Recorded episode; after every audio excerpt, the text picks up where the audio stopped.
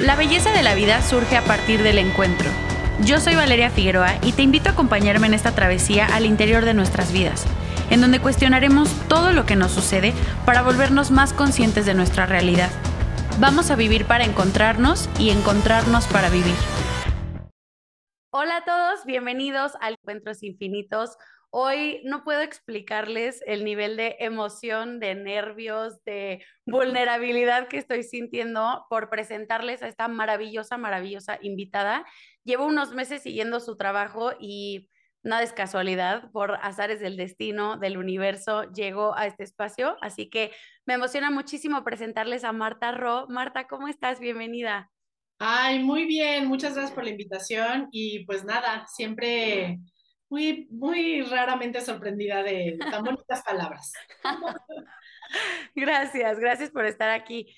Casualmente, Marta y yo no tenemos el gusto de conocernos en persona. Este es nuestro primer encuentro. Siempre les platico cada vez que empieza un episodio con algún invitado, les platico un poco de nuestro primer encuentro, cómo nos conocimos, cómo llegamos en el camino de la otra o del otro. Y hoy este es nuestro primer encuentro, entonces creo que va a estar súper interesante, divertido, porque vamos a compartirles un poco acerca de la, de la trayectoria de Marta, de cuáles son las cosas que ella considera importantes y antes que nada, para quien no conozca eh, en qué es en lo que trabaja Marta o a qué nos ayuda como sociedad, eh, les voy a presentar un poquito. Marta es coach, es speaker, es comunicadora y es mindsetter. Lleva más o menos 15 años trabajando en este mundo de acompañamiento con otras personas y ha puesto en marcha varios proyectos, programas y entrenamientos justo para acompañar a las personas en la búsqueda de su propósito, en la búsqueda del desarrollo personal y profesional. Y una de las cosas que más admiro yo de Marta es que siempre se pone a ella como en principio, ¿no? Que siempre habla desde sus propias experiencias, vivencias. Eso me parece súper interesante y es lo que vamos a, a compartir un poco el día de hoy. Y justo lo que busca ella ahora, los últimos meses o años tal vez, es inspirar el liderazgo en jóvenes, ¿no? Que al final, pues los jóvenes son quienes van a plantar la semilla del futuro, así que ella está buscando mucho trabajar con jóvenes para poder acompañarlos en este camino. Tiene también un podcast que se llama El Poder de lo Incómodo, que si no lo han escuchado, escúchenlo porque es una maravilla. y tiene una, tiene una sección en Instagram que te comparto, Marta, es de mis favoritas, la de Mana No Te Mames. Me fascina. Mana No Te Mames es una sección que tiene en Reels en Instagram en donde nos comparte cosas muy cotidianas que pasan en el día a día eh, y lo que busca, desde mi punto de vista, es como que cuestionemos estas maneras como de reaccionar, de pensar, de sentir, que de repente ya vienen muy arcaicas para buscar, em, no sé, como esta frescura o esta innovación y poder pensar de una manera que sea mucho más conveniente para cada uno de nosotros. Así que Marta, de verdad es un honor tenerte aquí. Muchas, muchas gracias por acompañarnos en este nuevo episodio. Gracias, no hombre, yo feliz. Qué buena presentación. Y pues lista para para echar rollo, que es... Somos buenas para el rollo, nos encanta.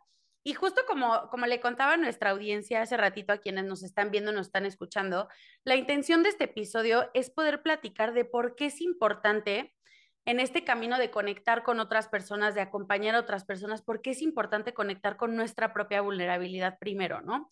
Entonces, obviamente lo primero que te quiero preguntar es, ¿Cómo fue tu propio proceso de reconocer que querías acompañar a otras personas y ayudarlas en sus caminos de vida? Y si hay algún momento en tu vida que consideras que fue clave para tomar esta decisión. Ay, sí, 100%. Híjole. Ay, amigos, pues les, o sea, les cuento mi historia, no se los voy a contar la versión larga, pero mm, la verdad es que yo nunca pensé que me iba a dedicar a acompañar al ser humano. Wow. Sin embargo, nunca, de verdad, eh, fui muy intuitiva en seguir a donde me llevó la vida y el universo, pero lo que sí es que siempre supe que iba a, siempre supe que iba a hacer algo humano. Mm. Pensaba que era más creativo lo que iba a hacer, eh, estudié teatro toda mi vida, ballet toda mi vida, fui de manualidades toda la vida eh, y de hecho e, eso es lo que estudié. Cuando estudié la carrera me fui a Nueva York y ahí estudié teatro y producción de cine y televisión. Em, tuve la oportunidad de hacer teatro, fui conductora de televisión en Guadalajara em, y, mi vida iba a ser una comunicadora, ¿no? Em, muy probablemente si no hubiera empezado como coach, creo que en estos tiempos de todas maneras estaría comunicando algo. Claro. pero cuando yo estaba en Nueva York, tuve un novio que yo juré que era iba a ser así mi esposo y el amor de mi vida. Terminé con el novio y la verdad es que nunca me había enamorado así, me dolía así eh, ¿Sabes ese primer amor que te duele y que no puedes con ese dolor? Sí. Eh, bueno, ese fue el novio con el que terminé. No podía quedarme en Nueva York, o sea, de verdad me iba a morir de dolor. Y le hablé a mi mamá y le dije, ven por mí. No puedo con el dolor. Y me regresé a Guadalajara, me escondí de todo mundo. O sea, dije, no, qué oso. Yo me he ido a Nueva York a triunfar en, en el teatro o ya le había dicho a todo el mundo que este era el amor de mi vida y me fui me enclaustré seis meses, ¿no? Y lloré, y lloré, y lloré, y lloré. Mi mamá ya no sabía qué hacer conmigo, ni mi papá, o sea, pobres. Y la neta es que gracias a eso es como llegué a este mundo como alumna, porque un día una tía le dijo a mi mamá, güey, mete esta morra a esos cursos, están muy cagados, ahí va a salir, de verdad le van a ayudar, yo no sé si deja de llorar, pero le van a ayudar. Y cuando entré a mi primer entrenamiento, eh, tenía 22, 23 años, y yo le había dicho a mis papás que me iba a salir del entrenamiento porque tenía una cena y el fin de semana me iba a ir a cenar a, comer a no sé dónde, entonces no podía ir el fin de semana. Mi mamá, como no tenía perra idea de qué se trataba, me dijo, pues ve y lo que pesques. Y entré a ese entrenamiento y sin recordar qué dijo mi entrenador, lo único que sé es que le marqué a mis amigos y les dije que no pasaran por mí, que no iba a cenar. Y the rest is history en cuanto a mi graduación del entrenamiento, ¿no? Porque entro al entrenamiento, termino todos los niveles, que es una muy larga historia de cómo se terminan todos los niveles, pero algo en mí se encendió en cuanto a una vocación de trabajar con la gente de esa manera.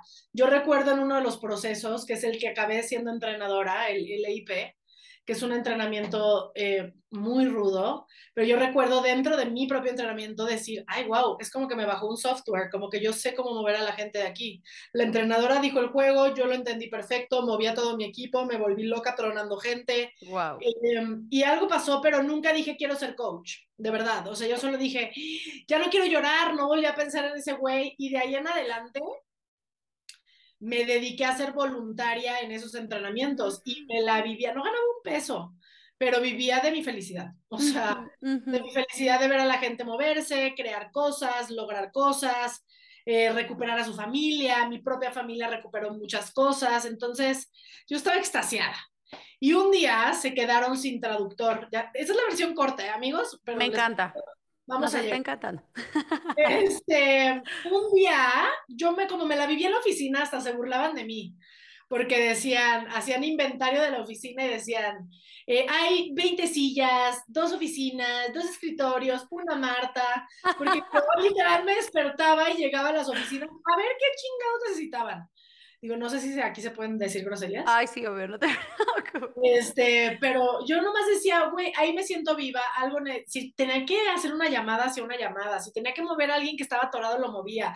Yo vivía feliz ahí.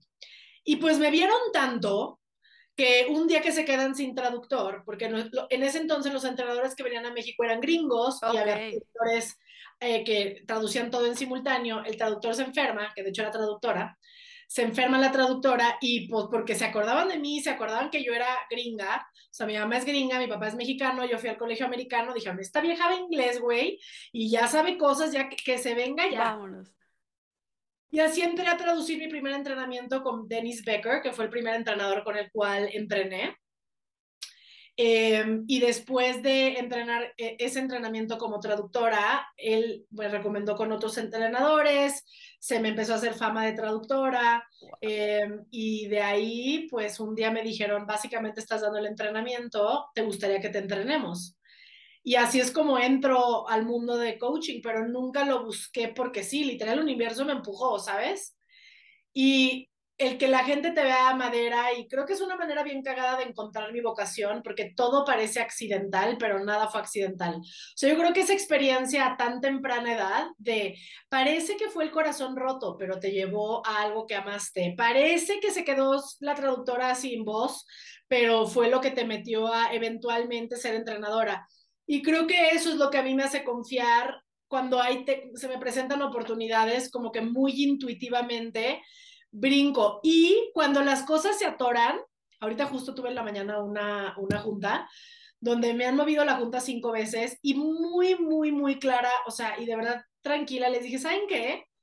esta es una junta importante para mí, si no es importante para ustedes, todo bien, o sea, mejor ya soltémosla, porque yo no creo que la energía funcione cuando estamos forzando las cosas.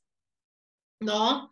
Entonces ya es la, la quinta vez que la renegociamos, ya. Y creo que eso les diría, ¿no? Les diría, eh, estén bien presentes al, a los caminos inesperados de la vida. Em, creo que sí es muy evidente que era mi vocación, o sea, sí puedo ver todos esos momentos de, no era nada más que yo estaba en la oficina, es que yo estaba al servicio en la oficina, o sea, yo no era un mueble en la oficina. Claro. La razón por la que se acordaron de mí cuando se quedaron sin traductor es porque yo servía en la oficina. Mm. ¿Sabes? Es porque yo estaba haciendo algo que aportaba y porque veían algo, un talento de algo, porque si hubiera sido una vieja que nomás iba y estaba en el chisme y whatever, no aportaba mucho, no creo que se hubieran acordado de mí por más que hablar inglés, ¿eh? Obvio. Entonces creo que eso, o sea, no es solo ponerte en el lugar, pero siempre estar al servicio en el lugar. Totalmente, totalmente. Oye, qué, qué interesante historia, porque además creo que muchas veces justo el universo, la vida, nos va moviendo de donde no y nos va redirigiendo a donde sí, pero a veces hay mucha resistencia, ¿no? De repente está esta cosa de, no, pero es que yo dije que quería hacer teatro, yo dije que quería esto, yo dije que soy esto, y entonces también creo que ahí se vuelve complicado. Ahora, cuando tú empezaste y ya dijiste, tomaste el entrenamiento y te empezaste como a mover en este mundo del coaching, ¿hubo algún momento en donde hubiera esta resistencia, esta duda, este, voy a tirar la toalla, es demasiado para mí, está intimidante, me falta mucho? Ay, amigos, miren, les voy a decir algo del mundo. Para empezar, coaching tiene muchas aristas, o sea, hay muchos tipos de coaching. Me choca y uno de mis pet peeves más grandes o de mis tics más grandes es que la gente meta coaching en todo. Todo. Y yo soy coach transformacional de formación y después me certifiqué como coach ontológica eh, y tengo ya otras certificaciones que no son de coaching, pero son de esas cosas. Pero eh, el coaching transformacional, que también se llama coaching de salón o de potencial humano, es un entrenamiento que muy poca gente aguanta. O sea, mm. decir que atravesé la incomodidad es poco. De verdad, de cada 100 personas, es más, 100 se me hacen poquitas. De cada mil personas que quieren ser entrenador transformacional, llega una. Y de cada 100 hombres, llega una mujer. Entonces, ¿Por qué? Porque es un entrenamiento muy, muy, muy, muy duro. O sea, muy, porque se trata de que te madrean el ego todo el tiempo, se trata de hacerte, o sea, dejar de tú creer que tú eres tú para que te vuelvas lo más neutro posible enfrente de la gente. Entonces es muy doloroso, em, es, es, es, eh, aparte es, olvídate de tu familia, olvídate de tus eventos sociales. Yo vivía dentro de un salón de entrenamiento años sin ver la luz del sol, solamente viendo gente y gente y gente y gente. Y eso es lo que me da hoy mi sensibilidad y expertise, que vi tanta gente tan chavita que, y atrás del entrenador, que ese es otro gran entrenamiento que tuve la fortuna de tener como traductora, ver al entrenador trabajar a la gente, ver qué les está diciendo, ellos cómo están reaccionando y ver por qué los está moviendo como los está moviendo, es de verdad, o sea, es un regalo de la vida y extraño ser eh, traductora cañón, pero eso sería uno, formarme como entrenadora. O sea, tirar la toalla, lo piensas un día sí y un día no. Es muy duro, muy, muy duro. Em, y nadie lo entiende, o sea, nadie entiende por qué no estás en un evento social, nadie entiende por qué no tienes vida, nadie entiende. Entonces también es rudo porque no hay, mis papás gracias a Dios me apoyaban, pero socialmente no hay mucho apoyo. Y el segundo momento fue debutar tan joven, porque debuté muy chavita como entrenadora, eh, tenía 27 años, y hay entrenadores que debutaron más jóvenes que yo. Pero el que la gente te respete a esa edad, es muy cabrón. Entonces, pues no todo el mundo te respeta, como que te ven con cara de tú que me vas a enseñar, niña de 26 años. Yo, yo sí creo que soy de las únicas mujeres que está muy feliz de cumplir casi 40, mm. Porque creo que yo lo rogaba así de, ¿cuándo me van a respetar? Claro. dime, dime, dime. No, no, justo, no, e, eso te iba a decir, o sea, estaba afirmando lo que decías, que aparte creo que como mujeres también, ahí tenemos otro, o sea, como otro tope, ¿no? No solamente es la edad, sino que aparte eres mujer, sino que aparte estás en una profesión que como mucha gente no entiende, puede ser vista como mala, como algo que no sirve, como algo que nada más está encerrada en un salón tomando notas, ¿no? Sí, totalmente. Qué cabrón. Sí, y entonces, y es, y es chistoso porque entrenar, obviamente hoy mi edad informa más como, como entreno, ¿no? Pero no solo la edad, es, ya mi entrenamiento no se parece en nada a mi entrenamiento del principio por el simple hecho de que he vivido 400 cosas más. Pero, pero sí quiero dejar aquí muy en claro que el ojo de entrenador, el poder ver lo que estamos viendo, no tiene que ver con madurez. O sea, tiene que ver con nosotros, nos entrenan a leer tu cuerpo, lenguaje y emoción. No tiene que ver con que yo entienda la vida, porque yo no te estoy dando consejos, yo te estoy diciendo lo que estoy viendo, ¿no? Y estoy haciéndote preguntas. Entonces, realmente, sí es muy importante para mí decir que como cualquier profesión que sale de la universidad a los 24, esta es una profesión que también se puede ejercer chavo, porque no nos entrenan a, a, ser sabios, nos entrenan a apoyar, a, apoyar, a, apoyarte a ver cosas que tu mente no alcanza a ver. Somos nada más un espejo, ¿sabes? Entonces, eso. Wow, es una maravilla. Yo me acuerdo que tenía un exnovio, ahorita me estoy acordando de esta anécdota. Tenía un exnovio que se metió justo a un, no, la verdad no me acuerdo cómo se llamaba, pero era uno de estos como acompañamientos de tres días, que al final tenías que ir y te daba una carta y llorábamos y nos abrazábamos y así.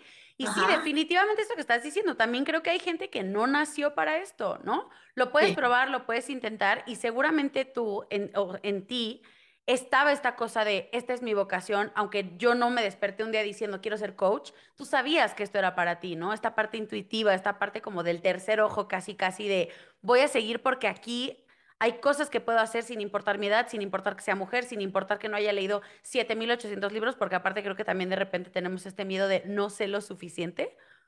Ay, es que en ese nunca me he identificado, pero sí te entiendo. es muy pasado porque cada, cada que escuche este tipo de... Esto sí creo que es almático y aquí me pueden creer o no me pueden creer, pero sí creo que yo almáticamente, desde que nací, creo que eso es lo que, lo que me ha llevado a poder crear tanto, no me he clavado, nunca he pasado ni cinco minutos pensando que soy mujer. O sea, ah, qué maravilla. pero ni pero ni ni uno. ¿Sabes? Y creo que y a ver, no es que yo sea más chinguetas, todos venimos a aprender algo y yo de verdad creo que yo no vine a aprender de, de eso, vine a aprender de muchas otras cosas pero creo que yo no, no me meto en cajas. O sea, te, te, cuento estas cosas porque sí es rudo para atravesar el entrenamiento. Y claro que cuando yo no sabía de nada lo que te dije hasta que terminé, o sea, yo no sabía la estadística de cuánta gente llegaba o no, yo nunca pregunté, yo solo me aventé y eso es la historia de mi vida. O sea, la historia de mi vida es gente diciéndome, oye Marta, desde amigos hasta alumnos, hasta en conferencias como de, sobre todo amigos, siempre me causa muy, o sea, es muy cagado, porque pues me han visto crecer y si me dicen como, ¿cómo, cómo haces tanto? Y cómo, y yo de verdad no pienso que hago tanto, yo solo me muevo, o sea, eres. Yo no, yo no me estoy pensando cuántos cursos saqué al año, no tengo un, lo único que sé que no tengo es filtro de que me importe lo que pienses. o sea, no pido mucha opinión y no le pido, no, y no cuento mucho mis proyectos por lo mismo, porque no me interesa como que me, o sea. Sí, que me digas si te gusta, si no te gusta, si te aporta, si no te aporta. Exacto. Entonces, cuando, por ejemplo, ahorita que está muy de moda el síndrome del impostor, mm, algo que también quiero dejar aquí es que no es que no crea en él, sí creo en él, pero creo que está mal. O sea, creo que le estamos dando, como todo en la vida, cuando le ponen tanto foco, crece, ¿no? Y el síndrome del impostor se llama proceso hasta que te conviertes experto en algo, punto. O sea, no es, oh, porque me siento un fraude y, oh, que tengo más que saber y, oh, es proceso natural de aprendizaje si de verdad te importa ser un experto en lo que haces, tienes que atravesar por ese lugar. O sea, punto, no, punto. O sea, es parte de, no es yo estoy viviendo el síndrome de lo impuesto.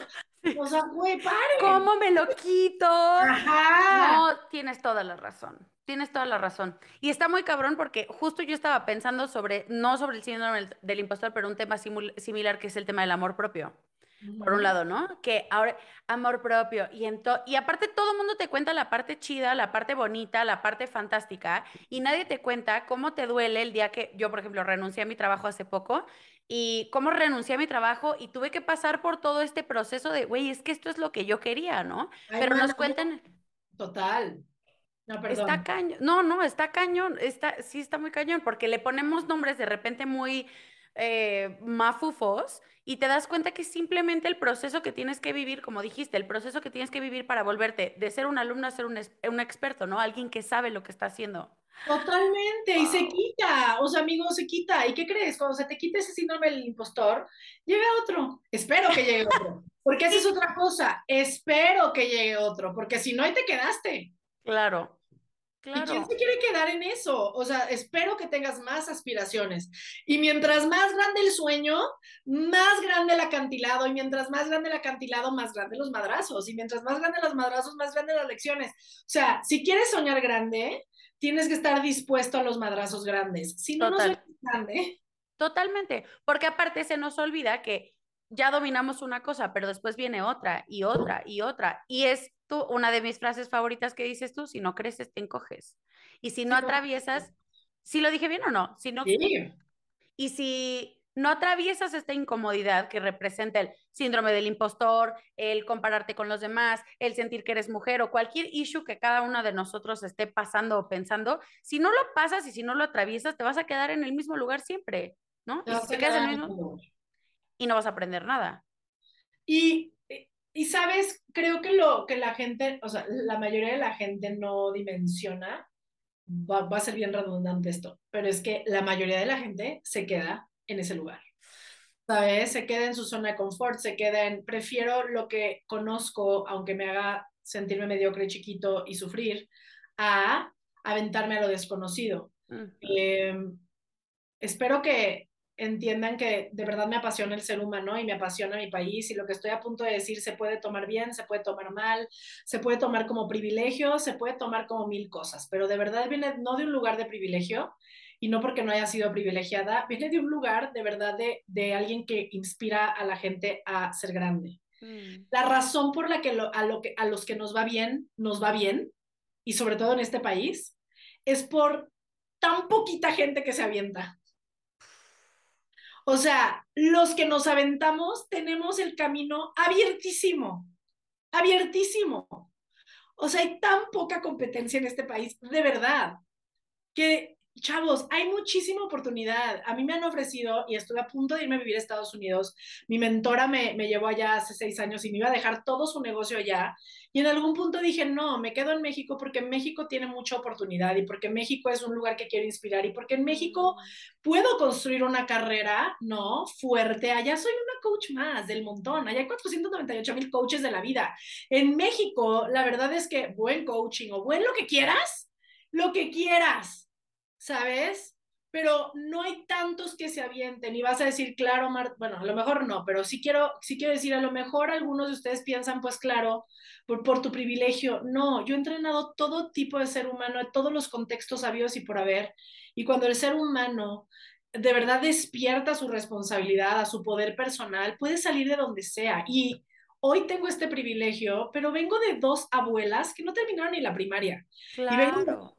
O sea, vengo de dos abuelos que también le ching... una mano adelante y una atrás, ¿eh? O sea, tampoco creen que yo nací en, o vengo de familia de alcurnia y para nada. Vengo de, de dos de abuelos que le dieron a mis papás ya oportunidades ¿no? Y papás muy responsables que también le fregaron cañón para yo tener todavía más oportunidades que ellos. Pero soy, soy alguien que ha honrado las oportunidades. Hay mucha gente que no honra lo que sus papás o su linaje les da y están esperando que el gobierno les dé o Dios les dé o no sé quién les dé. Cuando la oportunidad está en tus manos y la posibilidad está en tus manos, ¿no? Esa, esa la tienes tú por el simple hecho de nacer. Totalmente, totalmente. Y es que aparte, sabes que digo, yo que conozco a lo mejor un poco de tu trayectoria por lo que has contado en el podcast y por las cosas que compartes y a lo que te dediques, es que, o sea, definitivamente tampoco es como, yo no tengo al menos la percepción como de que hayas tenido una vida súper fácil y que todo haya sido perfecto y que ha sido como bed of roses. Al contrario, o sea, has tenido que vivir cosas bien densas, súper duras y que gracias, eso es lo que yo creo y, es la siguiente cosa que te quiero preguntar, o sea, que gracias a que compartes ese tipo de cosas personales, tus vivencias, lo que te ha dolido, lo que has trabajado, que además requiere una responsabilidad muy cabrona que no todo mundo está dispuesto a afrontar, o sea, hacerse responsable de sí mismo. Creo que el que tú compartas todo eso además ayuda a que conectes cañón con la audiencia, con la gente que te escucha. O sea, yo te oía y lejos de escucharte como, uy, no, bueno, sí, o sea, pero porque Marta estudió en el American y porque se fue a estudiar a Nueva York y porque su, su mamá hizo no sé qué, sino más bien yo decía, güey, Marta es una, es una mujer como yo, ¿no? Y yo soy una mujer como ella. Y creo que para mí al menos, y puede ser simplemente como mi opinión personal, lo que hace a una persona realmente inspiradora es este tipo de conexiones. O sea, que no tengamos este miedo como de abrirnos desde un lugar personal y vulnerable. En algún momento en tu trayectoria, digamos, hace mucho, hace poco, si lo sientes todavía, ¿te ha dado miedo o, te ha dado como este rollo de, chin, mejor esas cosas no las voy a compartir como porque no sé qué voy a hacer con esto? ¿O siempre ha sido muy abierta? No, creo que sí hay distintas etapas, eh, pero es muy buena pregunta. Al principio no compartí absolutamente nada. Cuando me formé como entrenadora, para empezar esos entrenamientos, o sea, ni te invitan a ser mm. como entrenador tan vulnerable, es más como como un personaje real. Yo siempre le decía a la gente, si nos entrenan también como una postura y moverte. Es un entrenamiento muy militar, entonces nuestra postura es muy rígida y militar, etcétera, ¿no? En esos primeros. Creo que cuando viene la primera apertura es cuando empiezo a estudiar ontológico, ontológico pero de todas maneras, cuando hacía mis lives, que yo empecé a hacer lives hace, en Facebook hace como seis años, esos lives seguían siendo de coaching, o sea, sí era más tranquila, pero seguía siendo como distinciones de coaching, te hablaba de responsabilidad o de víctima, ya sabes. Y el momento donde creo que hice switch o empecé a hacer el switch eh, antes del poder de lo incómodo fue cuando tuve un proyecto que se llamaba Ranksters, que fue un proyecto exclusivo para la industria de multinivel, que era de coaching y demás, pero una comunidad cerrada, era un grupo cerrado, eran como mil personas. Y era como tan familia para mí que ahí como que empecé a hablar más de mí, pero solo con ellos. Eso no lo hacían en Facebook, ni en Instagram, ni en nada. Era un grupo cerrado, ¿no? Y ahí me empecé a compartir más y vi que a la gente le gustaba como que compartiera más o me preguntaban más de mí, etcétera. Y eso terminó justo antes de la pandemia. Ese proyecto terminó un, un mes antes de la pandemia. Mi, mi, matrimonio también. De hecho, 2019 fue el peor año de mi vida. O sea, fue net... A mí la pandemia no me echó ni cosquillas. O sea, yo no, quiero volver a vivir 2019 jamás. Yo tampoco. Estoy igual que tú. 2019 fue horrible, horrible. Me divorcié de mi socia, me divorcié de mi marido. Ay, no. O sea, de verdad fue horrible. Y yo firmo ambos separaciones en febrero antes de la pandemia. Y como que en esta, y tuve muchísima chamba en la pandemia, o sea, di entrenamientos a morir, ¿no? De Y en, en mayo me entró la inquietud como de, güey, pues aquí estoy encerrada, pues, y literal mis primeros episodios son en mi celular, o sea, así, ¿sabes? De verdad. Como que dije, pues me voy a poner a grabar, le marqué a un amigo que es editor, le dije, puedes hacer esto, hay que hacer una cortinilla, se me ocurre más o menos así, perfecto, yo te hago la música, y todo lo hizo él, todo me lo ha editado él hasta el momento, Nico. Y así empieza. Y, y esos primeros episodios creo que sí tenían el propósito, una de ya compartirme y decir, no quiero que se sienta la coach en este podcast, quiero que sientan a Marta. Tuvo una respuesta enorme y de ahí en la segunda temporada seguí compartiendo de mí, pero luego me fui a Mazunte porque fue un crash, o sea, crashé después de 2020 tanto trabajo y me fui un mes y me enclaustré en una cabaña en Oaxaca y me paraba en la mañana con el gallo, y eh, de hecho escuchas el gallo en mis, en mis audios también que grababa con el celular, pero como que todo fue, era muy personal y muy intuitivo y muy del corazón. Y ya la tercera temporada quise traer invitados y tener conversaciones incómodas. Todos los invitados para mí era importante que fueran muy amigos míos y que no fueran famosos. Algunos son famosillos, pero que no fueran famosos, famosos, porque quería que se escuchara lo mismo, como un humano atravesando algo, uno, no que fueras a escuchar al famoso. Sí, justo. ¿Ves? Justo, que es lo que yo tampoco he querido aquí. porque digo, está padre y la verdad es que hay muchos podcasts que son maravillosos porque te hablan de toda la parte como del business y de lo que han hecho y de cómo le han chingado y el dinero que tienen y los viajes que han hecho y todo, pero justo yo también cuando abrí Encuentros Infinitos dije, yo necesito conexiones humanas. O sea, sí está padrísimo que tengas 80 mil seguidores en Instagram, pero ¿quién eres detrás como de este personaje, de esta máscara? Y de verdad, de verdad te lo digo, y no porque estés aquí, o sea, porque estés aquí enfrente de mí en el Zoom. de verdad, de verdad te lo digo, una de las cosas que más me fascina de lo que haces y del podcast es que te escucho a ti, o sea, que escucho a un ser humano contando experiencias que a lo mejor yo no he vivido, pero que relaciono, ¿no? O sea, que entiendo el dolor, entiendo la, risa, entiendo el, esto estuvo padrísimo, esto no estuvo tan padre, me fascina que hables de, de tus relaciones con tus, con tus familiares, la relación con tu mamá, la relación con tu cuerpo, me parece una cosa hermosa. Y, y de verdad te lo agradezco porque para mí ha sido un gran ejemplo de sí puedo compartir también yo en este espacio que yo tengo, sí puedo compartir desde mis propias experiencias y no debo pues de repente a lo mejor hay cosas que son más incómodas, ¿no? Pero atravesar esa incomodidad me ha permitido conectar con mucha gente que, güey, me pasó lo mismo, yo viví esto también, a mí también me dolió esto, no manches, gracias por hablar de esto y a mí se va a hacer una cosa súper linda, así que gracias por eso. Está increíble. Gracias, gracias, qué bonito. ¿Qué crees, qué crees que, la, que le ha aportado la vulnerabilidad a tu negocio en general? El ser vulnerable. Uy, todo. Em, le ha dado sobre todo la facilidad de tener distintas etapas, porque creo que la vulnerabilidad es también, en un negocio, es también saber o estar presente cuando algo se atora, eh, tener como ese, como ese, no lo siento como miedo, pero sí como vulnerabilidad, o sea, como los negocios son seres vivos, o sea, son, yo siempre los entreno como un ser vivo, ¿sabes? Claro. Y tienen etapas, y tu negocio es un bebé, y luego es un adolescente, y luego también ya está haciendo berrinche, y ¿sabes? Y creo que a mi negocio le ha dado mucha realidad, porque tanto somos vulnerables como equipo, ¿no? O sea, es, es un equipo em, que puede compartir lo que sea de sus vidas, y pues obviamente es un espacio muy abierto a eso, pero también es vulnerable en el sentido de que yo soy un líder que yo creo que la gente que trabaja conmigo ya sabe que mañana puedo cambiar todo si se me da la gana, ¿sabes? Y eso también creo que trae mucha vulnerabilidad al espacio, pero ahorita mientras lo comparto, siento que yo llevo al equipo y a mi negocio a vulnerabilidad también con esta con estas ganas de otra como nueva valentía, ¿sabes? creo que me gusta meter el espacio en un espacio incierto para que todos volvamos a sacar como nuestra valentía y nuestras nuevas ideas y que no demos nada por hecho y de que no hagamos todo igual. Ay, mi taller guay, pues yo lo podría seguir dando y era exitosísimo. Y el año pasado que lo cerré, mucha gente no entendía por qué. Y, y he cerrado mil proyectos así, he empezado y cerrado proyectos así porque me gusta sentir las cosas frescas. No tengo perra idea si va a funcionar lo nuevo que hago. Nunca sé. Y ese sentimiento me gusta, como, ¿jalará este pedo? ¿Sabes? Y pues no sé, y espero que sí, y, así es como me voy moviendo. Y mm, no sé, me ha funcionado, me da paz, me da alegría. Y, pues nada, sí es, es importante ese miedito también como, como chispita de, de la evolución. Totalmente. Y creo que lo resumiste perfecto. Una de mis autoras favoritas es Brené Brown. Y obvio, y ella ya ves que todo el tiempo habla justo de la vulnerabilidad y cómo la vulnerabilidad realmente es nuestra medida más grande y más acertada de valentía, ¿no? Porque se necesita muchísimo coraje el decir, ¿saben qué? Vamos a sacar, vamos a lanzar este proyecto, este taller, esta plática, no sé si va a funcionar, pero vamos a intentarlo, ¿no? Y nos vamos a aventar con eso. Me encanta. Y justo hace poquito estaba escuchando uno de tus episodios en donde dijiste, mi regalo más grande en este mundo es ser incómoda.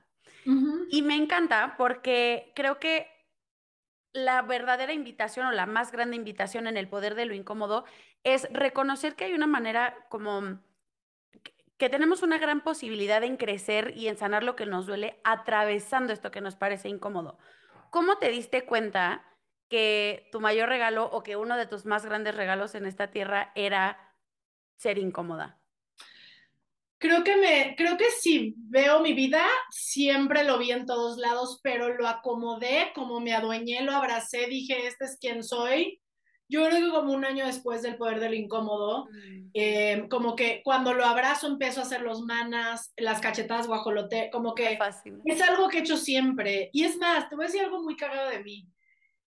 Es que, eh, insisto, esas son cosas almáticas que no explico y sé que mi energía es fuerte y todo, pero hasta cuando, desde chiquita, hasta cuando entro en un espacio, la gente se calla como con miedo. O sea, desde chiquita, o sea, como, por eso digo, habré sido como, que habré sido en otra, porque me ven así como, como, ya llegó, ¿sabes? De que ya llegó, y te juro, te juro, si, pues ya me viste hablar con mi mamá y todo, tampoco es como que la gente me tiene miedo, solamente es como, la gente desde muy chiquita respeta mi voz. Me acuerdo que cuando constelé hace mucho, me, yo no entendía por qué mi papá y mi mamá me pedían consejos a los 10 años, así. Yo, ¿qué está pasando? Y desde siempre he tenido como una fuerza y un poder muy, muy, muy cabrón. A mi mamá, bueno, pues ya escuchaste el podcast, la he sacado todo de la, de la comodidad 400 veces. Tengo un galán ahorita, o sea, le, le mandé estas fotos, una foto de mis, las flores que me llegaron este fin.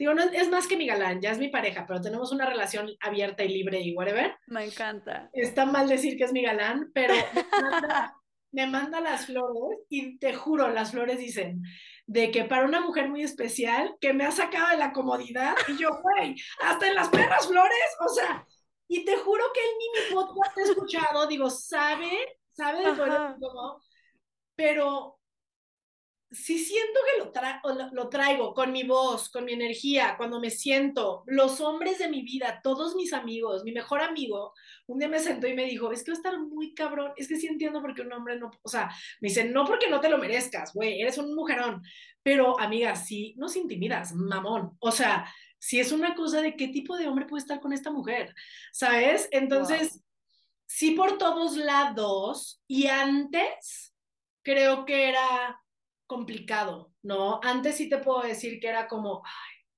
o sea, neta, o sea, neta, por... Y hoy, no te, no te voy a decir que es algo por la vida como de, ya sí soy, no. Definitivamente sé en qué momento utilizarlo y en qué momento no. Definitivamente en mi profesión, wow, cómo me apoya. Mana, no te mames, es un personaje literal para sacar ese fuego de mí. Em, porque dije, sí quiero dejar, es, es, es un personaje, para mí no es, soy Marta, pero no es Marta, ¿sabes? Y, y, lo quería dejar como un, un, mensaje de, también no tienes que ir a tanto coaching, también te pueden nada más decir despierta. sí, claro. claro, o sea, rápido, ya, aquí en corto. Yo soy esa amiga para mis amigas. Mis amigas no van conmigo para que las apapache. O sea, cuando quieren un madrazo así de realidad, van conmigo. Entonces, todo, en todos lados, pero acomodarlo yo creo que un año después del poder del incómodo, donde dije, y ocurrió con mi equipo de relaciones públicas. Justo conoces a Manu y en un brainstorming con ellos, de repente una de las, bueno, una de las socias, Ceci, me dijo, es que Marta, ya, o sea, porque me quité el coach el año pasado, ya no quería de que, o sea, no porque deje de ser coach, pero dije, quiero ya es Marta, Marta en todos lados, ya coach, bye, ¿no? Le dije, pero ¿cuál es mi brand? Y me dijo, soy incómoda, es que tú viniste a ser incómoda. Y entonces dije, claro, es que yo, entonces todo lo que hagas, tú solamente dedícate a ser incómoda. Y yo, pues me despierto y soy incómoda, muy bien, o sea, no lo tengo que pensar, ¿sabes? Y es porque ya estoy hablando mucho de mí misma y es muy cagado, pero lo último que voy a decir de esto es, auténticamente no me despierto en la mañana, porque me caga la gente que dice, es que yo digo lo que pienso, yo no me vivo así, yo no me vivo como, yo digo lo que pienso, yo me vivo como, yo me vivo como, por alguna razón, tengo el don de que no me importe lo que la gente piensa de mí. ¿Sabes? Lo veo más así, no me enfoco en qué sale de mi boca, me enfoco en la naturalidad que tengo para poder decir cosas incómodas y que auténticamente si me mientas la madre, si te caigo bien, me vale tenés cacahuates, o sea, no me importa. Y eso me da mucha paz. No, wow, porque de verdad es un don, o sea, de verdad es un don, digo, es un don que yo no tengo, que estoy trabajando en él, justo. Y me encanta porque creo que de algo que te pudo haber hecho sentirte que te tenías que hacer chiquita, o que tenías que caber en el molde y que tenías que portarte de cierta forma para caer bien, para que los hombres dijeran, ay, Marta es súper linda porque no, se calla o es una sumisa o lo que sea. Me encanta que agarraste todo esto y dijiste, de aquí voy a sacar mi marca, mis personajes, mi podcast, mi coaching, o sea, es mi forma de ser y que no tienes que fingir ser alguien que no eres. Total. Yo creo que ese es el sueño máximo de todos, o sea, que realmente puedas abrazar todas estas cosas por las que a lo mejor a mí, por ejemplo, me regañaban todo el tiempo porque me reía muy fuerte.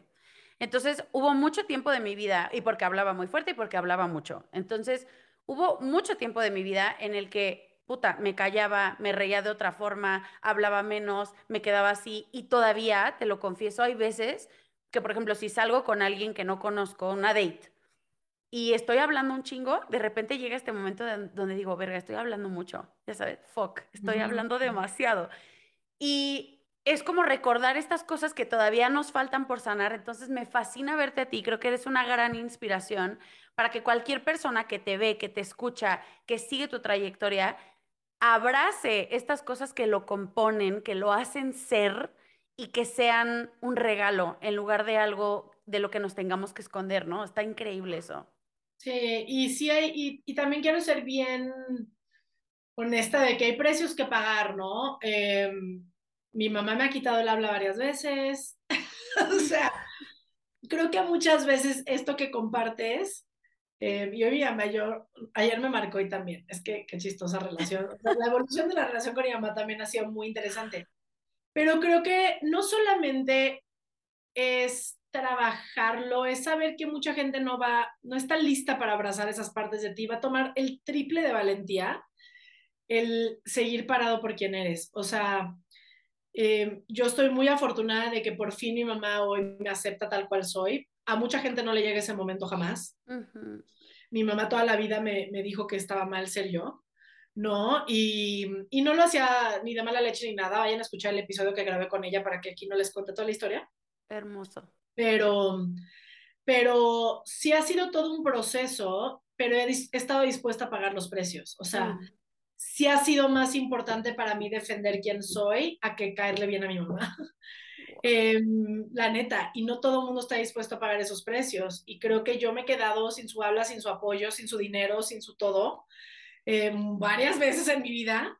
Y creo que ya para la última ya dijo, ay, ya, o sea, ¿para qué me sigo peleando con esta morra? No va a ser lo que yo quiero. Y también ya vi el valor de lo que sí es, o sea, como e, en ese episodio me encanta cómo ella revela eso, como, ¿por qué te quería meter a hacer lo que yo quería y lo que yo veía? Y, y cuando hoy veo lo que has creado y quién eres y todo, y es mucho más grande de lo que yo pude haber imaginado.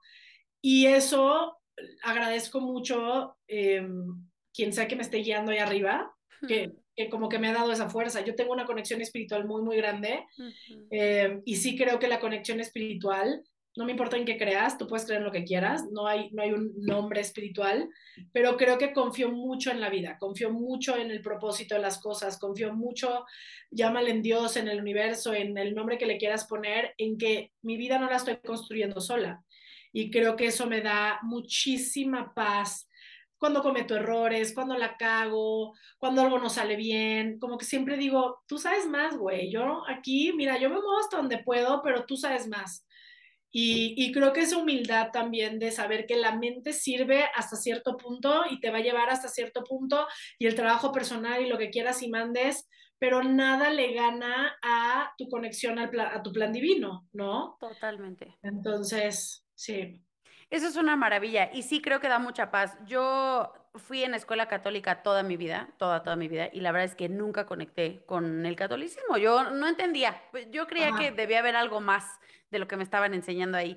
Y justo estos últimos años que he estado más como conectando con mi parte espiritual, con esto de saber que mi vida es una co-creación, ¿no? Que yo doy un paso y el, universo, y el universo da mil pasos también hacia mí, hacia esa creación de los sueños ha sido una de las grandes, grandes revelaciones de mi vida y me encanta que lo compartas también así porque nos hace tomar responsabilidad sobre lo que nos toca, sobre los pasos que yo tengo que dar para alcanzar este sueño, pero también me, da la, la, paz y la libertad y como este respiro de saber que no todo cae en mis hombros, ¿no?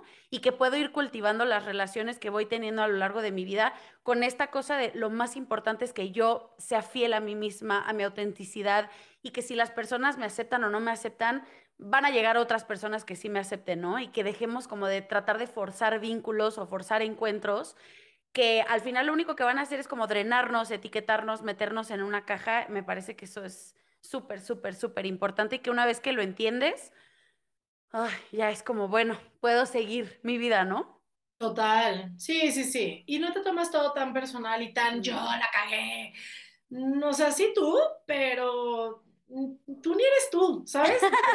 No quieres meter tan hippie hippie. No, pero, sí, es que yo soy igual. Ah. sí, sí. Relájate un chingo, amigo. sí, relájate un chingo y luego vemos las cosas aquí en la tierra tan graves y cero grave, ¿sabes? Como relax y mejor disfruta. Em, y diviértete y rétate ¿sabes? O sea, no sé, siempre busca dónde crecer. Totalmente, totalmente. Y realmente, digo, no sé si tú compartas este punto de vista, pero para mí, cuando empecé a entender todo esto de la vulnerabilidad, de la incomodidad que tú también hablabas, yo también tengo un episodio sobre la incomodidad porque me di cuenta que mi vida estaba siendo muy incómoda, pero que esta incomodidad era maravillosa. Entonces, eso también lo compartimos, el amor por lo incómodo. Eh, cuando yo empecé a entender como realmente el significado que tenían en mí estos términos y cómo me podían ayudar a crecer, a llevarme a estas metas, a estos sueños que tenía, me di cuenta que avancé muchísimo.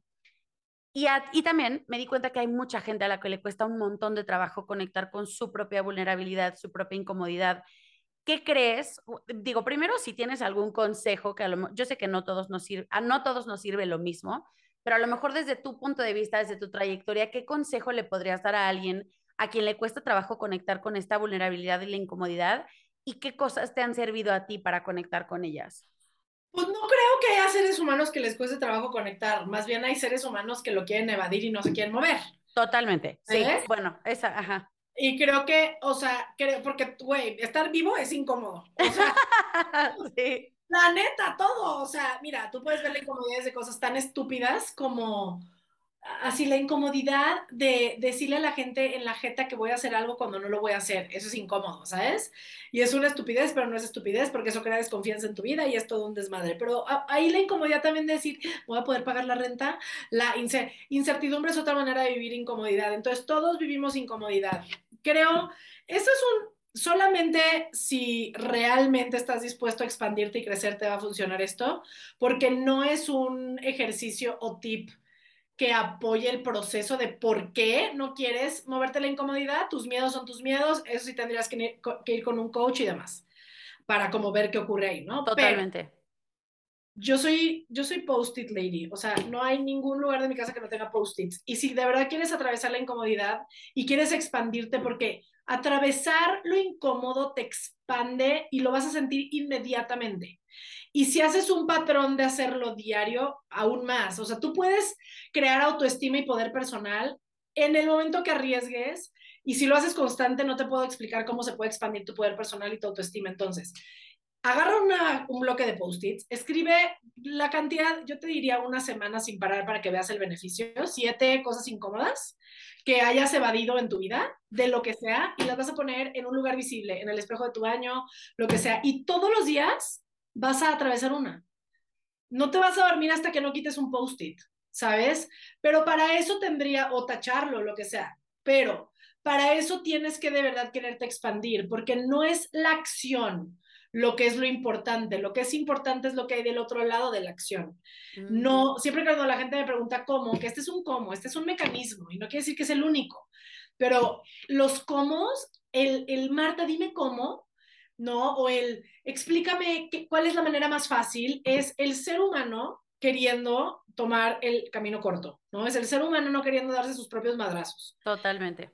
Y esto es un cómo que solo va a funcionar si el propósito del otro lado del cómo es suficientemente grande. Preguntarte cómo es demasiado prematuro si no sabes para qué. ¿Para qué quieres atravesar la incomodidad? ¿Qué ser humano hay del otro lado. Y si ese ser humano te inspira, muévete, porque eres tú del otro lado de la montaña. Mm. Y te vas a dar cuenta también cuando atravieses lo que escribiste, que ni siquiera era tan grave, güey, que tu mente siempre lo hace más cabrón, o que la apatía, o que la hueva, o que todo, o sea, nada más muévete, rétate. A, mí me gusta enfrente del espejo y le digo a la gente, ponlo de tal manera que no te veas bien, porque, o sea, que tengas que quitarlo para verte, ¿sabes? Claro, claro. Este, pero bueno, ese es un tip, es un ejercicio de la incomodidad. Me encanta, está increíble. Lo vamos a poner en práctica porque sí, justo lo dijiste perfecto, el propósito, la intención, ¿para qué lo quieres hacer? Porque también siento que a veces nos movemos mucho en la vida como en este loop o en esta inconsciencia de pues los demás lo están haciendo, entonces yo también lo debería de hacer, ¿no? Y a veces no, o sea, si no te, si no te importa, si no te interesa, si no tienes un propósito, una intención de por qué quieres hacerlo o quién está del otro lado, pues ¿para qué lo haces? No pierdas tu tiempo. Totalmente. Que también es lo que decías en uno de los episodios del podcast. O sea, a algunos les funciona la terapia psicológica, a otros les funciona terapia de barras, a otros les funciona sound healing, a otros les funciona human design. O sea, a todos nos funcionan cosas diferentes. Lo padre, creo yo, es que tengamos la apertura y estas ganas como de descubrir qué más podemos aprender sobre nosotros mismos para atravesar estas situaciones y no evadirlas, ¿no? No vivir como en, no, yo estoy súper bien, no me pasa nada y que de repente un día sea como una bola de nieve que te va a, atropellar. Total, y que la información no es suficiente, o sea, no es aprendértelo, es vivirlo y experimentarlo, porque si nomás te vuelves un repetidor de información de coaching o lo que sea, es, bye. O sea, tu vida es un reflejo de tu trabajo personal. Sí, totalmente. Entonces, punto. Wow, está increíble. ¿Tú crees que hay algún momento, algún aspecto, perdón, de tu vida actual que se esté sintiendo, que te esté enfrentando como a una incomodidad desconocida? Ay, claro, o sea, mi relación, definitivamente. Yo está, digo, y, y está siendo súper divertido, pero estoy teniendo una relación muy distinta este, mm, no vive en México, estamos viajando juntos, o sea, estamos juntos, pero de una manera muy libre. Te, da, te das cuenta que con todo y tu libertad mental, según tú, o bueno, según yo, em, hay condicionamientos, ¿no? Que, donde te sale ya la latina, la mexa, a él también, ¿sabes? Como eh, entonces, está siendo bien interesante, como que estoy experimentando, estoy queriendo experimentar y tengo nueve meses en esta relación, la verdad es que tampoco tengo tanto, pero en estos meses sí he estado, o sea, como que estoy experimentando lo que sería amar a alguien, esté o no conmigo, ¿sabes? Qué hermoso. Entonces, veremos amigos, todo, todo va bien. todo hasta, bueno, ya atravesaron nueve meses, va bien. No, y es incómodo, muy, y otra cosa que ayer que platicaba con mi mamá, porque no es alguien que he llevado a mi casa aún, ni creo que lo lleve pronto, porque esa es otra cosa, como que también después de un divorcio y todo, y la tradición y todo lo que ocurre en tu familia, o sea, es, es, mucho. A mí me costó cero, no cero, o sea, es un proceso divorciarte, pero la verdad lo más pesado es si tu familia, como cómo lo toma la familia, ¿sabes? Eso es un poco lo más pesado. Entonces, para mí, a lo mejor otros vivieron relaciones muy tóxicas y lo feo fue la relación. Claro. Yo afortunadamente no me divorcié así, me divorcié de un ser humano que sigo amando, mm. ¿sabes? Como humano. Eh, pero lo más pesado fue la casa, entonces dije, ahorita estoy como también en el navegar, quiero que toda esta relación sea, yo estoy todavía viendo qué quiero, para qué le muevo, a meterlo a mi casa, o sea, ¿sabes? Y entonces todo este navegar de una manera nueva, pues es incómodo, porque una vez más, doña Marta no está feliz. Ay, es que mi reto más grande en esta vida es mi madre, yo, y yo su reto más grande, te lo aseguro. Yo estoy segura que la mía también, y yo soy la suya, yo también, estoy segura. Te lo juro que Veo muchísimo, o sea, yo creo que tengo mucho, mucho en común contigo y, y, sí, ¿no? Es que es difícil y lo sanas y lo hablas y lo platicas y lo ves y aceptas y luego hay otras cosas que ya no sabías que había que... Está cañón. O sea, es un proceso constante, como todo en la vida. Es un proceso constante. ¿Cuáles crees que sean eh, la, estas herramientas a las que vas y de las que te estás agarrando, te están ayudando como para atravesar esta nueva incomodidad en tu relación? Pues no, no, no siento que, a ver, es que mira, mm, ay, es que es una pregunta interesante porque creo que estoy utilizando las más, las más accesibles para mí eh, de todo. Ok, claro. Siempre la responsabilidad personal para mí es la herramienta número uno. Si no mm. tienes responsabilidad personal, no tienes nada en la vida. Si, si tu vida es a partir de la victimez, si todo te pasa, si todo es afuera de ti, nada lo estás creando tú, ya receta para una vida chiquita. Entonces, sí, desastre. Número uno es la responsabilidad personal. Mi herramienta número dos es mi poder de elección. Yo sé que yo estoy eligiendo momento a momento mi vida, nadie me está haciendo manita de puerco en nada, inclusive lo que creo que no estoy eligiendo, dado mi mundo espiritual, lo estoy eligiendo. ¿Sabes? Así me estén chocando, yo lo estoy eligiendo para una elección de algo, ¿no? Ya sé, ya sé. Y, y entonces esas mismas herramientas las aplico en mi relación, pero lo bonito de tu pregunta, que no es, no es tu pregunta, pero que me, que me hizo pensar, es que algo que sí es muy nuevo en esta relación, eh, dado que de mi última relación, que fue hace 10 años cuando empezó esa relación, o más, 11 años, no sé, a esta, en ese entonces no tenía una conexión espiritual tan importante, ¿no? Mm. Entonces creo que hoy por hoy no entro a una relación no estoy en una relación para tener a un hombre, no tiene un fin, no quiero anillo, no me quiero casar, no, no tiene un fin. yo estoy en esta relación para aprender algo de mí y aprender, eh, como reconectar partes de mí o aprender algo que no he sabido de mí. Y lo que estoy aprendiendo en esta relación es a comunicarme como nunca antes me había comunicado, porque ahí me costaba mucho pedir lo que necesito. Soy mm. muy autosuficiente y tengo ahorita un hombre que, al que le puedo pedir lo que necesito, que es súper cuidador, que me reconectó también a mi sentido de hogar, como de crear un hogar también para él, como de qué le gusta comer y qué le, ¿sabes? Como todo eso que perdí también a la hora de, antes de divorciarme, eso lo perdí como dos años antes de divorciarme. Em, entonces eso, creo que veo más ya las relaciones como un gimnasio. Wow. El alma. Eh, no le estoy poniendo fin, ni principio, o sea, para mí va a durar lo que va a durar y yo voy a elegir estar ahí y esa persona va a elegir estar ahí hasta cuando dure y eso puede ser el resto de nuestras vidas, who knows. No estoy pensando en un papel. Em, también eso es otra cosa muy diferente de cuando empezó mi última relación a esta, que también soy más independiente, em, más sólida en lo que he creado. Entonces, pues tampoco estoy sin afán de yo puedo sola, porque no es, lo que, no, es como quiero que suene, evidentemente puedo sola, pero es que no es el punto. El punto es, es también bien bonito entrar a una relación cuando no necesitas que te sostengan, ¿sabes? Es muy, porque de verdad estás ahí como, o sea, pues no necesito dinero, pues no necesito, o sea, ¿sabes? Como, estoy aquí porque quiero. Porque quiero, justo, y no porque te necesito. Exacto. O entonces es muy, es un momento muy distinto, es un gimnasio también de cómo construir eh, a partir de esta completitud, porque obviamente quiero sentir que con todo y que soy independiente puedo construir algo con alguien. Tampoco se trata de yo lo mío y tú lo tuyo, pero claro. ese es un reto, pero está haciendo un gimnasio. Así lo veo, un gimnasio del alma. Me encanta, me encanta. Y aparte, me diste un par de consejos y creo que varios de los que nos estén escuchando oyendo para justo para relacionarnos también desde un nuevo lugar, ¿no? Si trabajamos tanto en nosotros, si vamos tanto a terapia, si leemos tanto, si estamos todo el tiempo cultivando lo que decías hace rato, la información no sirve de nada hasta que la pongas en práctica, ¿no? Hasta que realmente tengas como implementar todo eso que aprendiste y todo eso que está en el éter, cómo lo pones en, en, pues en la tierra. Y creo que una forma muy bonita de poner las cosas en práctica, pues es justo en el encuentro con las otras personas. Entonces, qué lindo, te deseo, te deseo y te deseamos, toda la comunidad de encuentros, mucho éxito en esta nueva incomodidad porque definitivamente está padrísimo. O sea, qué lindo que estés pudiendo experimentar esto y, me encanta que nos lo hayas compartido, Marta. Muchas gracias. Estoy muy feliz de tenerte aquí. Estoy muy feliz.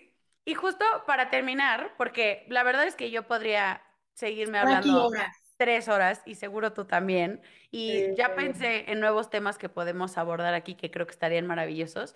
Te quiero hacer unas últimas preguntas, que son preguntas rápidas, en donde tú puedes contestar, obvio, lo que quieras, lo primero que se te venga a la mente y lo primero que nos quieras compartir, ¿va? Perfecto. La primera es, estás en una situación en la que tienes mucho miedo, pero necesitas ser valiente. ¿Qué es lo primero que haces? Brinco. me encanta, me encanta. Dinos una cosa que la gente normalmente percibe mal sobre ti. Ay, que soy muy perra. y eres muy sensible también. Yo ya. Sí, soy cagada y soy mil cosas. Sí. Somos todos mil cosas. ¿Cuál es la emoción que más trabajo te cuesta Em, como procesar o, cargar? Soy la típica persona que soy fatal en los funerales y esas cosas. Me, o sea, soy la que se ríe, soy terrible. Sí, terrible, terrible. Este, y soy muy mala también con. Es que esto está cagado porque inmediatamente viene mi mamá a mi mente. Diría que cuando mi mamá se pone muy como sensible, me cuesta a mí como como contener, como, apapachar. sí. Como apapachar. Creo que me cuesta, y es chistoso porque con mis alumnos no me cuesta, pero con ciertas personas me cuesta. Pero el apapacho, el tacto en general. Ok, me encanta. El otro día te voy a contar una anécdota. Yo doy clases de teatro en una secundaria, bueno, secundaria y prepa. Qué padre! Sí, está padrísimo, me encanta. Es toda una aventura. Y el otro día una alumna se acercó y me dijo, llevo poco tiempo de conocerlos, apenas empezó el ciclo escolar. Bueno, entonces llegó y me dijo, hoy es mi cumpleaños. Y yo, ay, qué padre, ¿quieres un abrazo? Y la niña, este, no, prefiero no. Y dije, wow, qué chida niña. Me sentí, wow, dije, los papás de esta niña cumplieron su labor. Ah, claro, cosa que ella puede ¿no? No quiero. ¿Y cuántas veces? Porque seguro, yo creo que ahora ya soy más de tacto, pero durante mucho tiempo no lo fui. Pero obvio, si una maestra o alguien grande me hubiera dicho, te doy un abrazo, le hubiera dicho, sí, como que era lo que tengo que hacer, ¿no? Y me encantó que me dijo muy politemente y muy lindamente, no. No, prefiero no. Yo, me encanta. Feliz cumpleaños. me encantó. me encantó. Ok, em, ¿cómo te relajas después de un día sumamente estresante, lleno de trabajo? Ay, con mis adaptógenos. Tengo unos adaptógenos eh, que me pongo en un té, me encanta leer en la noche y también ver series y así. Perfecto. ¿Cuál crees que es el mejor consejo que has recibido?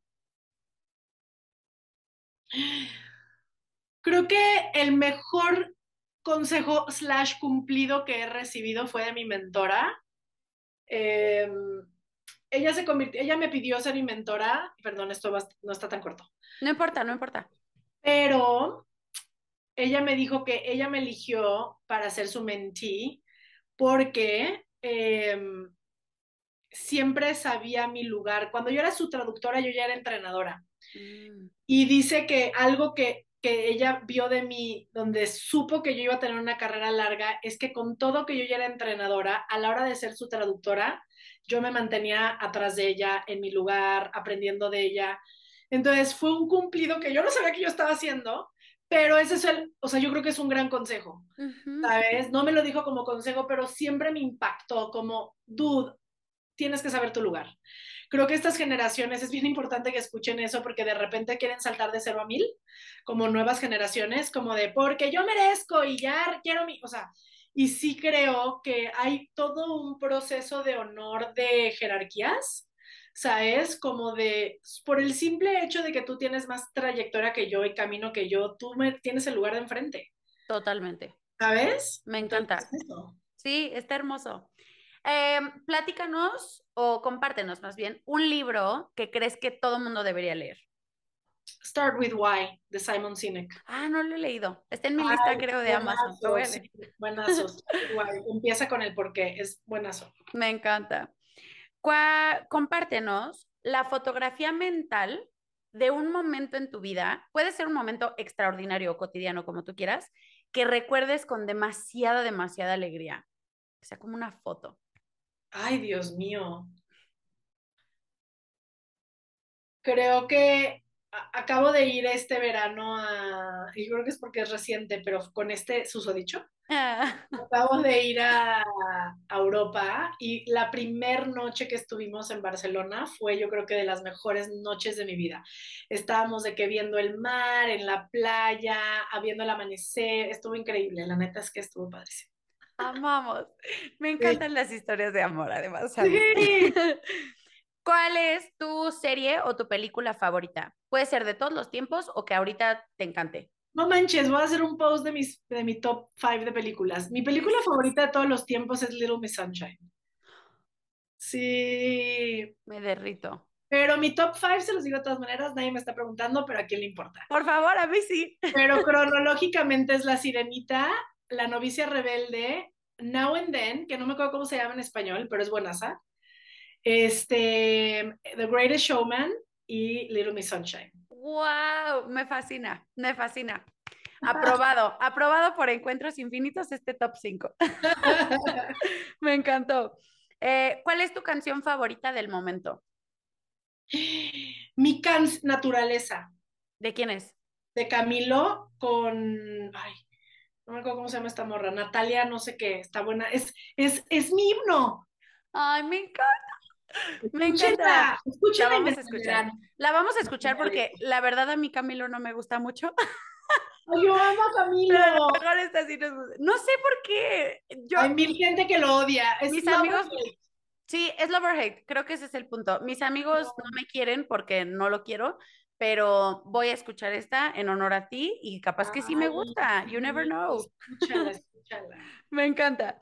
Y por último, cuéntanos algo por lo que estés agradecida en este momento. Ay, estoy agradecida por mi vida. Todos los días es, es mi práctica principal. Siempre digo gracias al amanecer y tengo una vida, una vida muy afortunada, eh, de mucho trabajo también. O sea, como no es afortunada porque se da sola, ¿verdad? Nada más, claro.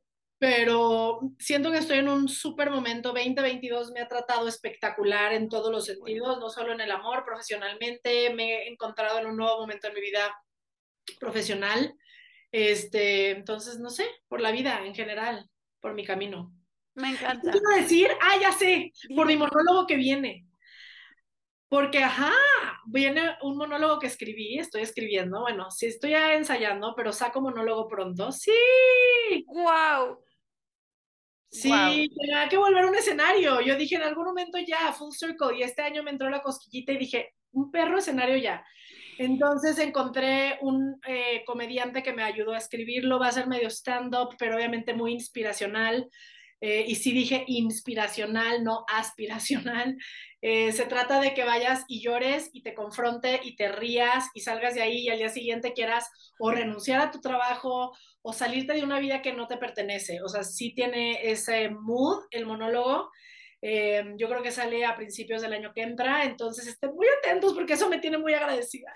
No inventes, estoy súper emocionada por ti, qué padre, me encanta, me encanta, me encanta, estoy segura que te va a ir súper bien, voy a ir a aplaudirte, a llorar contigo y me parece que es una forma hermosa de, terminar este episodio tan, tan lindo, tan mágico, tan transformador, eh, con esto de hacer lo que nos apasiona y me encanta que a pesar de que tu camino ahorita ha estado mucho más enfocado tal vez en acompañar a otras personas, en ayudar a otras personas, en buscar su propósito, que no te olvides del tuyo, me parece que es una forma muy, muy hermosa. Te agradezco infinitamente que hayas venido y que hayas estado con nosotros aquí. Gracias, de verdad. No, hombre, un placer y cuando quieras, cuando quieras aquí vuelvo. Seguro. Marta, compártenos por favor tus redes sociales para que la gente pueda ir a seguirte, a estar al pendiente de tu monólogo, de tus siguientes cursos, del Mana No Te Mames, de todo lo que estás haciendo. Soy Marta Sinache Ro, Marta Ro, guion bajo, largo, largo, largo, en todos lados, en Facebook, en Instagram, en Twitter, en todos lados. Y pues El Poder de lo Incómodo es mi podcast, está en Spotify y en todas las plataformas de em, podcasts. Y pues sí quédense pendientes al monólogo que viene pronto. Seguro, estaremos. Muchísimas gracias por acompañarnos en este nuevo episodio de Encuentros Infinitos. Nos vemos la próxima semana. Si les gustó, ya saben, compártanlo, ayúdenos a que llegue a más personas. Gracias Marta por estar aquí y nos vemos en el siguiente episodio. Bye. Bye.